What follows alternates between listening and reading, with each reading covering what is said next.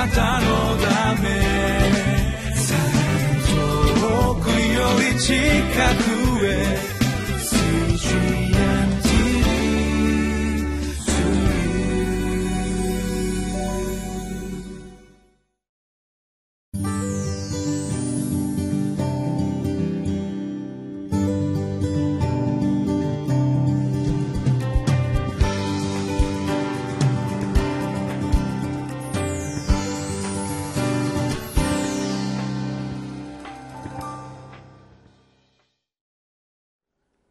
こんにちは。日本ホリネス教団板橋キリスト教会東京仲良しキリスト教会の牧師の武田博と申します。本日は7月23日。テーマは神の本心は裁きではなく救いです。聖書箇所は吉脇第6章15節から27節です。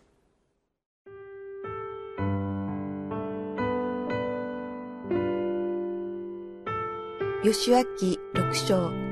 十五節から二十七節七日目になると朝早く夜が明けかかる頃彼らは同じ仕方で町を七度回った。この日だけは七度町を回った。その七度目に祭司たちが角笛を吹いたとき、ヨシアは民に言った。時の声を上げなさい。主がこの町をあなた方に与えてくださったからだ。この町と町の中のすべてのものを主のために整絶しなさい。ただし、遊女ラハブとその家に共にいる者たちはすべて生かしておかなければならない。あの女は私たちの送った死者たちをかくまってくれたからだ。ただ、あなた方は聖絶のものに手を出すな。聖絶のものにしないため、聖絶のものをとってイスラエルの宿営を聖絶のものにし、これに災いをもたらさないためである。ただし、銀、金、及び聖堂の器、鉄の器はすべて主のために性別されたものだから、主の宝物蔵に持ち込まなければならない。そこで民は時の声を上げ、祭司たちは角笛を吹き鳴らした。民が角笛の音を聞いて、大声で時の声を上げるや、城壁が崩れ落ちた。そこで民は一人残らずまっすぐ町へ登っていき、その町を攻め取った。彼らは町にあるものは、男も女も、若い者も年寄りも、また、牛、羊、ロバも、すべて剣の刃で整絶した。ヨシュアは、この地を偵察した二人の者に言った。あなた方があの遊女に誓った通り、あの女の家に行って、その女とその女に属するすべてのものを連れ出しなさい。石膏になったその若者たちは、行って、ラハブとその父、母、兄弟、その他、彼女に属するすべてのものを連れ出し、また、彼女の親族を皆連れ出して、イスラエルの宿営の外に留めておいた。彼らは町とその中のすべてのものを火で焼いた。ただ、銀、金、及び青銅の器、鉄の器は、主の宮の宝物蔵に収めた。しかし、遊女ラハブとその父の家族と彼女に属するすべてのものとは、ヨシュアが生かしておいたので、ラハブはイスラエルの中に住んだ。今日もそうである。これは、ヨシュアがエリコを偵察させるために使わした死者たちをラハブがかくまったからである。ヨシュアはその時誓って言った。この町エリコの再建を企てる者は主の前に呪われよ。その礎を据える者は長子を失い、その門を建てる者は末の子を失う。主がヨシュアと共におられたので、その噂は地にあまねく広まった。吉明を読み進んでおりますけれどもいよいよ今日の箇所は神様がヨシュアとイスラエルの民に命じられた1日6日間1周ずつ回れと黙って城壁の周りを回れと命じられ7日目は特別に7回回って時の声を上げよとそのように命じられた。それを実行していった聖書の箇所が書かれております。エリコの城壁というのはですね一周大体700メートルから800メートル、まあ、それほどこの大きな町というわけではありませんけれども、えー、吉脇のところを見てみますと約4万人の兵士がですねこの、えー、エリコの城壁の周りを回ったと書かれております。それもラッパの音だけが響いてそして静かに黙ってまあ、この、今皆さんと持っています時間は、えー、QT クワイエットタイムと言いますけれども、静まって黙ってこのエリコの城壁の周りを、回ったわけであります。で実はあの、私もですね、この、教会の周りをあの祈りながら回っておりまして実はあの私どもの教会のですね、えー、この真ん中から大体あのちょうど三角形にあたるですねワンブロックが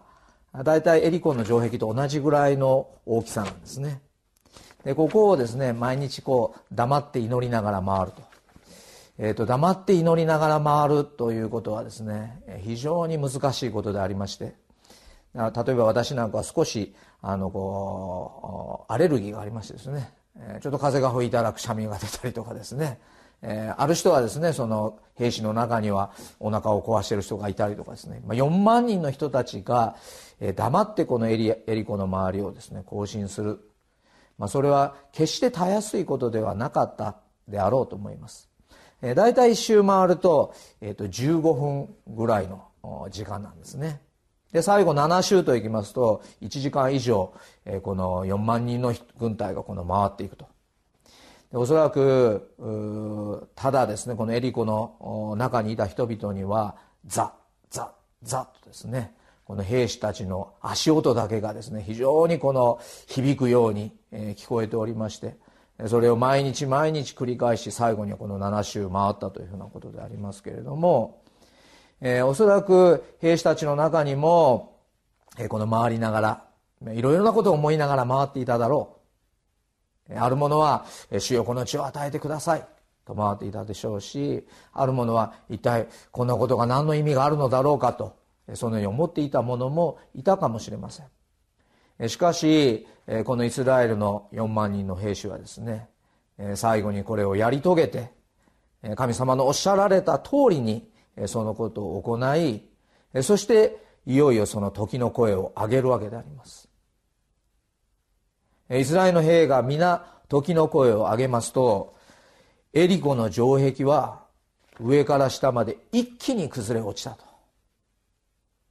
そしてこのイスラエルの兵はそのところになだれ込んでいきましてそしてこのエリコが陥落していくわけであります。実はこの義明は神様が足の裏で踏むところは私がモーセに命じた通りに、あなた方に与えているとその約束通り踏み出して、踏み出していくところに神様が勝利を与えると約束してくださっている、ただの戦いというよりもむしろ神様の御言葉に鉄頭鉄尾従って勝利を得るという信仰の戦いであります。私たちも日々の生活の中でさまざまな戦いがありますけれどもこの戦いにおいて勝利するその秘訣は御言葉を聞きその御言葉に従って神様から勝利を得るというその法則であります、もう一つのことはですね、それは、この中にいました、このラハブという女性であります。で実はこのカナンにイスラエルが入って一番初めの戦いがこのエリコの戦いでありますけれどもイスラエルの人たちはおそらく新しい地に入ってきてさまざまな不安を抱えていたと思います。果たしてこの地に入って神様が約束してくださる通りに地を得ることができるのだろうか。このカナンの地の人々は非常に強いのではないだろうか。私たちはそれに勝利することができるのだろうか。で実はその時にこの前の聖書の箇所にありましたようにこのイスラエルの偵察隊が行きました時にこのラハブから聞いたですねその情報といいますのはエリコの人はもう恐れおののいていますと。意気消沈していますと。このイスラエルの兵がイスラエルの国がですねこのヨルダン川を渡ってきて今エリコの前に来ているということに恐れおののいていますとそのように偵察隊に告げました。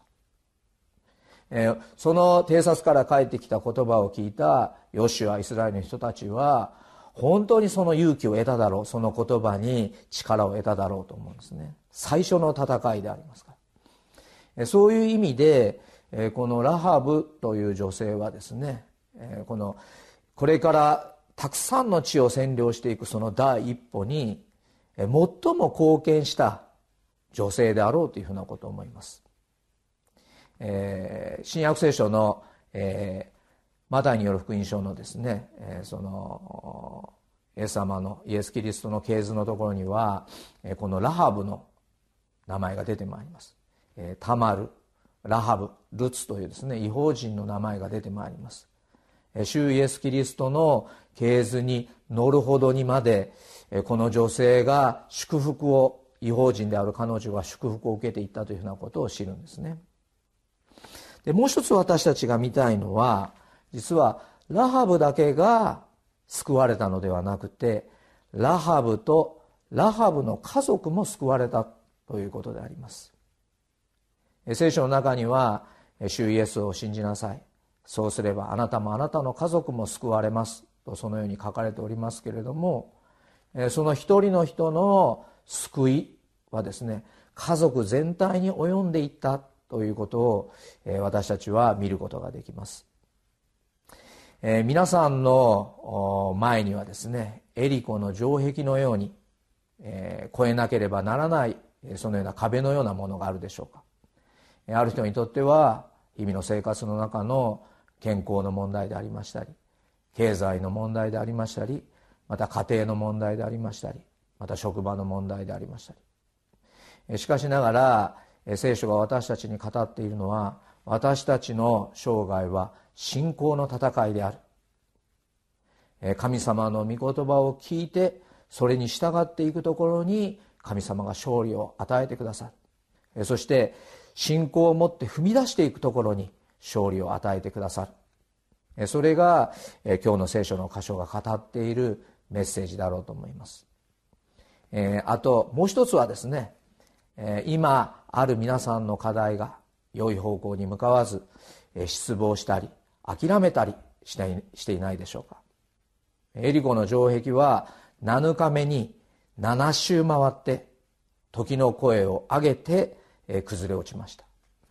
失望せず諦めず聖書の言葉に従い続けることです。主はあなたに必ず勝利を与えてくださいます。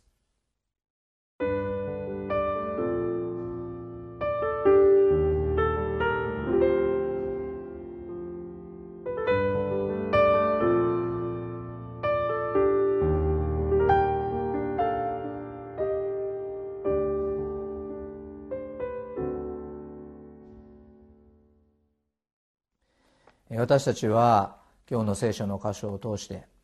どんな堅固な城壁も主の御言葉に聞き従う時に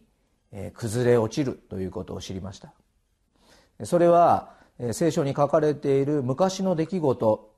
ではなく今も私たちが主の御言葉に聞き従う時に主が勝利を与えてくださりどんな壁も乗り越えることができると聖書は私たちに語っております。それではお祈りをさせていただきます。目を閉じて手を組んでお祈りをしたいと思います。天の父なる神様不可能を可能にするあなたの御前に私のすべての苦しみや問題を委ねあなたの助けを求めることができますように。聖書の御言葉を信じて踏み出す勇気信仰を与えてください。